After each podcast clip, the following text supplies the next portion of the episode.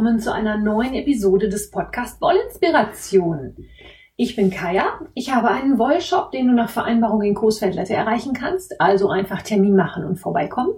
Wahlweise kannst du aber auch online shoppen. Dann ist die Adresse, die du brauchst, www.lanafilia.de.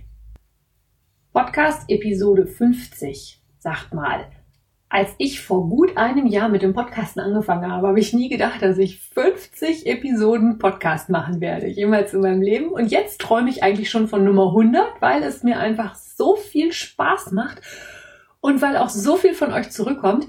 Mm, weil wir natürlich eine Jubiläumsepisode haben mit einer ziemlich großen runden Zahl, gibt's nachher was zu gewinnen. Dazu erzähle ich euch irgendwann im Laufe der Episode ein bisschen mehr. Ansonsten vermute ich, dass dies eine etwas kürzere Episode wird, weil ich nicht so viel vorbereitet habe. Aber ich wollte euch als 50. Episode auch nicht eine Episode aus der Retorte geben. Hier tobt im Moment ein bisschen das reale Leben, deswegen ähm, kurz und knapp heute. Außerdem geht die Sock Madness los. Dazu habe ich mich ja jetzt schon oft genug geäußert. Es ist so, dass die Anmeldungen beendet sind. Wer sich also jetzt nicht angemeldet hat, kann leider dieses Jahr nicht mehr dabei sein. Der muss dann bis nächstes Jahr warten. Es sind auch die ersten Spezifikationen raus. Und zwar hatte ich ja erzählt, es gibt eine Liste, auf der steht, was für die Wettbewerbssocken alles gebraucht wird. Socke A bis, ich glaube, G oder H. 1 bis 8 bis G müsste es sein. Und jetzt ist schon rausgekommen, das wird immer bis zu 48 Stunden im Voraus bekannt gegeben. Wir stricken los mit Socke Nummer C. Und sitzen alle in den Startlöchern und warten auf das Muster. Ich bin gespannt, wann das kommen wird. Ich hoffe, dass es noch morgen, spätestens dann in der Nacht von Sonntag auf Montag kommt. Irgendjemand hat aber gesagt, es müsste spätestens am Sonntagnachmittag gegen halb sechs deutscher Zeit da sein, weil das dann die 48 Stunden sind, nach deren und nach 48 Stunden spätestens nach Bekanntgabe der Spezifikation muss das Muster da sein. Warum? Ähm, ich möchte mir das Muster gerne ausdrucken und ich bin Anfang der Woche auf einem Seminar. Da möchte ich das natürlich gerne mitnehmen. Da habe ich nämlich hoffentlich viel Strickzeit und kann dann schon mal die Qualifikationssocken stricken. So, genug der Stock Madness. Heute möchte ich euch ein bisschen was erzählen zum Wollewickeln. Und zwar hatte ich ja zur einjährigen Jubiläumsepisode, die ja jetzt auch schon ein paar Tage her ist, gefragt, welche Themen euch mal interessieren würden. Und Sandra hat unter anderem gesagt, sie würde mal was über die Geräte interessieren. Und ich habe mir überlegt, dass ich heute was erzähle zu Haspeln und Wicklern. Und zwar fangen wir mal an mit den Wicklern. Nee, eben nicht, mit den Haspeln. Eine Haspel ist nichts anderes als eine, laut Wikipedia, ein Hilfsmittel zum Wickeln von langgestreckten Materialien. Also Garn, Draht, Bänder, Seile, solche Sachen. Und zwar ist es so, dass man so etwas natürlich in einem geordneten Zustand deutlich besser aufbewahren kann, als wenn man das einfach auf den Haufen schmeißt und Wollkotze daraus macht. Dazu ist eine Haspel gut und wofür braucht eine normale Strickerin eine Haspel? Nun, im Normalfall, wenn du in der Regel aus Industriewolle strickst, brauchst du erstmal keine Haspel, weil deine Wolle gleich fertig im Strang, nein, nicht im Strang, sondern im Knäuel geliefert wird. Wenn ich jetzt aber einen handgefärbten Strang Wolle bestelle, ist es so, dass das halt ein Strang ist und kein Knäuel. Da habe ich einen Strang, der so, ich würde sagen, im Durchschnitt um 1,50 Meter eine Runde lang ist, also einen Umfang von 1,50 Meter hat, auch bis 1,80 Meter geht alles. Und wenn ich das einfach nur aufschneide, auf den Boden lege und davon stricke, kriege ich Wollkotze. Das heißt, die ganze Chose verheddert, vertüdelt und verknotet sich. Und das macht auch überhaupt keinen Spaß. Warum bekomme ich nun meine handgefärbte Wolle eigentlich immer im Strang? Ganz einfach, die Wolle kann im Strang besser gefärbt werden. Das ist einfach eine Voraussetzung dafür, dass die Wolle die Farbe aufnimmt, dass sie einfach sich ein bisschen frei bewegen kann und das geht im Strang natürlich deutlich besser als im Knäuel. Außerdem ist es so, dass die Wolle so besser gelagert werden kann. Diese Stränge kann man einfach wohl anscheinend besser aufeinander stapeln und es ist natürlich auch immer ein Aufwand, das dann vom Strang wieder ins Knäuel zu wickeln. Machen die Handfärber auch nicht. So. Also als normaler Stricker habe ich dann also im Zweifelsfall eine Haspel, wenn ich relativ viel Wolle von Handfärbern verstricke. Man unterscheidet letzten Endes, würde ich jetzt grob sagen, Schirmhaspeln und Haspeln, die über Kreuz ansortiert sind. Man unterscheidet sie auch nach, den Materialien. Es gibt Haspeln aus Holz, es gibt Haspeln aus Draht und Plastik. Die aus Holz sind natürlich entsprechend teurer, dafür sind sie auch entsprechend stabiler. Die Modelle aus Plastik sind manchmal ein bisschen flabberig und flubberig und wackelig. Und als Schirmhaspel ist es so, dass man das Ganze wie ein Regenschirm quasi aufspannen kann. Man kann sich das so vorstellen, ähm, den Regenschirm, wenn ich den aufspanne, dann breitet der sich ja so schön aus. Das macht eine Haspel auch. Und außer an diesem Rand des Regenschirms quasi kann ich dann meinen Strang einspannen und dann ganz entspannt darunter mein Knäuel wickeln. Wenn man so eine Haspel hat, das erleichtert die Arbeit ungemein. Man kann sich auch damit behelfen, dass man den Strang über eine Stuhllehne legt und das von da abwickelt. Oder wahlweise auch, dass man einen Partner oder eine Partnerin bittet, diesen Strang zu halten. Das kennt ihr vielleicht auch noch von früher, dass es bei Oma mal so war, dass man so einen Strang halten musste oder ähnliches. Man kann solche Haspeln kaufen, die gibt's von verschiedenen Herstellern. Meiner zum Beispiel ist von der Zauberwiese, der ist aus Holz den habe ich hier im Wollshop stehen. Der hat so einen Umfang von, ich glaube, 1,80 Meter. Also da gehen sogar große, schwere Wollmeise-Lace-Stränge drauf. Das ist überhaupt kein Thema. Zu Hause habe ich mal irgendwie bei Revelry in der Gruppe Ende Neu eine gebrauchte geschossen. Die ist ein bisschen kleiner. Die hat also nicht ganz so einen großen Umfang. Da ich aber die große hier im Shopbüro stehen habe, ist das für zu Hause völlig ausreichend. Das reicht mir völlig, dass ich dann, wenn ich da dann mal einen Strang wickeln möchte, dass ich das dann mal eben schnell mit der kleinen Haspel machen kann. Was ich euch auch noch erzählen wollte, ist, es gibt im Internet eine Bauanleitung für eine Haspel, die man sich selber bauen kann. Die verlinke ich euch. Und zwar ist das eine Haspel, die gebaut wird auf einem Drehteller von Ikea. Es gibt bei Ikea so Teller, die man auf den Tisch stellt die man so drehen kann. Dass sich quasi, wenn man mit mehreren Leuten am Tisch sitzt, dass man den Teller immer mal so ein bisschen weiter drehen kann, dass man da, dass sich da jeder entsprechend bedienen kann. Und mit ein paar Stäben und ein paar Schrauben kann man sich dann eine Haspel quasi auch selber bauen. Ich verlinke euch den Artikel, könnt ihr euch ja mal anschauen. Vielleicht ist das für den einen oder anderen noch mal was von euch.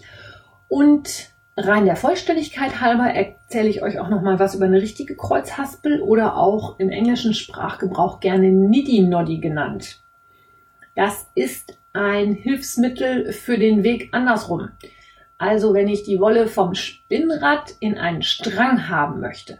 Wenn ich spinne, habe ich die Wolle nachher auf der Spule, die zu dem Spinnrad gehört. Und um die Wolle dann auch lagern zu können, wickel ich die auf einen Strang und um das zu machen, brauche ich diese sogenannte Niddy-Noddy.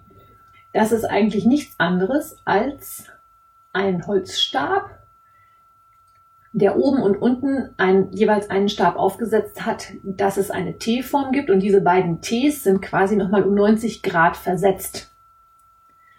Damit kann ich dann per Hand das Garn von der Spule vom Spinnrad auf einen Strang wickeln. Diesen Strang kann ich dann auch wieder auf meine Schirmhaspel draufspannen oder auf die selbstgebaute Kreuzhaspel von Ikea und darüber dann wieder auf einem Wickler zu einem Knoll wickeln. Ich kann aber auch den Weg auslassen und direkt von der Spinnradspule mit dem Wickler ins Törtchen wickeln. Also ich muss den Weg über den Strang nicht gehen. Das ist aber angenehmer, weil ich die, die Wolle nach dem Spinnen im Normalfall ja auch nochmal wasche damit die sich entspannen kann. Und ich habe das Gefühl, die Wolle lässt sich im Strang besser lagern. Also gerade das selbstgesponnene, wenn ich das aufs Törtchen gewickelt habe, dann wird das schon etwas unregelmäßig. Was so, ja, was so das, den Faden angeht. Also der Faden wird so ein bisschen wellig, dadurch, dass er im Törtchen gewickelt ist. Ich bewahre mein handgesponnenes lieber im Strang auf und dazu wickel ich es halt auf eine Niddy-Noddy und lege den Strang dann fertig in den Schrank. So, jetzt habe ich schon an mehreren Stellen den Wollwickler erwähnt.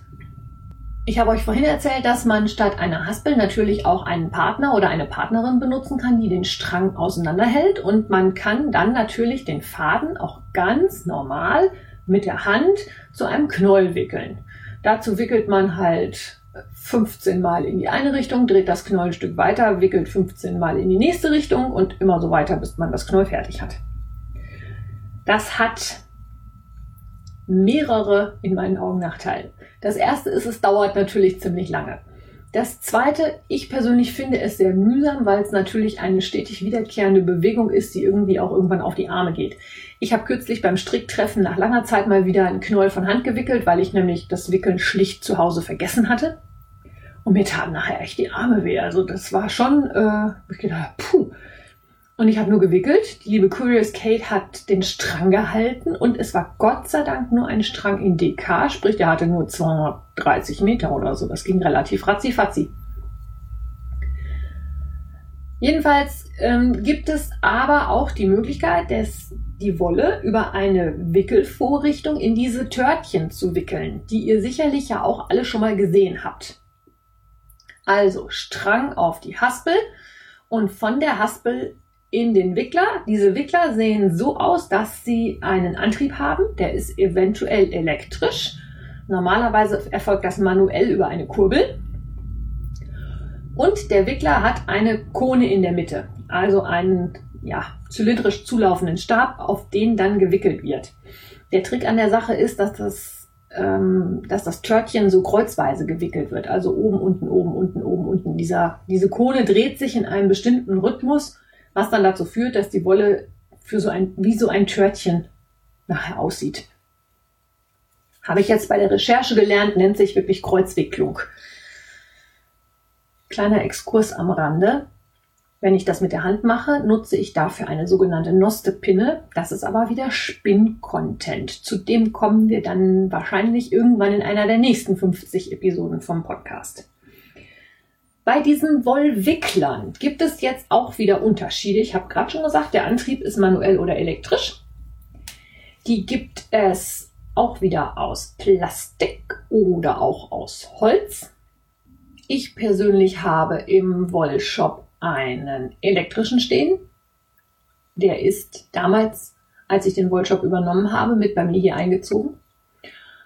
Und weil ich diesen elektrischen Wickler habe, gibt es bei mir im Shop auch die Möglichkeit, dass ihr eure Stränge, wenn ihr die bestellt, auch gewickelt bestellt. Ihr könnt also den Wickelservice zubuchen, dann mache ich den Strang auf, wickel euch den aufs Törtchen und packe euch das Törtchen in den Karton. Kleiner Disclaimer, gewickelte Stränge sind leider von der Rücknahme und vom Umtausch ausgeschlossen. Das funktioniert dann leider nicht mehr. Also ihr solltet schon wissen, dass ihr das wirklich haben wollt. Und ich mache es üblicherweise so, dass ich dann das Etikett außen um das Törtchen drumherum wickel. Also ich mache das, ich mache den Strang auf, schubs den auf die Haspel, wickel dann den Strang zum Törtchen und wickel außen drumherum das Etikett. Das Törtchen, wenn das fertig ist, zieht man das ja von dieser Krone des Wicklers wieder runter. Und wenn ich für mich privat Wolle wickel, ist es so, dass ich dann in dieses Loch von der Krone das Etikett reinstecke. Also ich falte das Etikett ein paar Mal zusammen und friemel das dann ins Innere des Knäuels. Das sieht natürlich nicht so hübsch aus wie die Teile, die ich für den Shop verkaufe, haben aber für mich den enormen Vorteil, ich habe das Etikett oder die Banderole vom Strang in der Mitte des Strangs innen drin und kann auch noch nach drei Jahren eben mal das Etikett da rauspulen und gucken, was das denn wohl für Wolle war, wenn ich es aus irgendwelchen Gründen vergessen habe. Ich stricke nämlich meine Törtchen immer von außen ab. Das ist allerdings auch wieder Geschmackssache. Man kann diese Törtchen nämlich von innen und von außen abstricken. Von außen hat den Vorteil, dass es schön ordentlich ist, hat aber auch den Nachteil, dass das Garn manchmal ein bisschen so in sich gedreht wird. Und wenn man das von innen abstrickt, ist es so, dass das Knäuel oder das Törtchen irgendwann in sich zusammenfällt und einem dann Wollkotze entstehen kann. Also Wollkotze ist mein Synonym für, ich habe ziemlich viel Wolle und die ist ziemlich verheddert. Das ist übrigens mein Codewort oder mein Gewinnwort. Wenn du die Brushed Mohair von Adele, die 50 Gramm zur 50. Episode Wollinspirationen gewinnen möchtest, schreibst du mir bitte eine E-Mail mit dem Betreff Wollkotze an kaya.wollinspirationen.de. Rechtsweg ausgeschlossen. Gewinner wird schriftlich ermittelt. Äh, Quatsch, ermittelt. Schriftlich benachrichtigt natürlich. Der Gewinner wird schriftlich benachrichtigt. Du darfst dir von dem Bestand an Adels Brushed Mohair zwei Knoll aussuchen. Also entweder zwei in einer Farbe oder zwei verschiedene. Gewinnauszahlung ist nicht möglich. Teilnahme ab 18, Glücksspiel kann süchtig machen. Um die Wollkotze zu vermeiden, gibt's allerdings einen tollen Trick, den mir Yggdrasil letztens erzählt hat. Und zwar macht sie das so, sie strickt die Törtchen von innen ab und steckt das ganze Törtchen aber in einen Nylonstrumpf. Was zur Folge hat wohl, dass sich das Ganze nicht so viel bewegen kann und demzufolge, wenn man von innen immer nur zieht, es auch keine Wollkotze gibt. Ich persönlich habe das noch nicht ausprobiert, weil, wie vorhin schon erwähnt, ich stricke meine Törtchen immer von außen statt von innen. Man braucht die ja auch oft nicht komplett auf.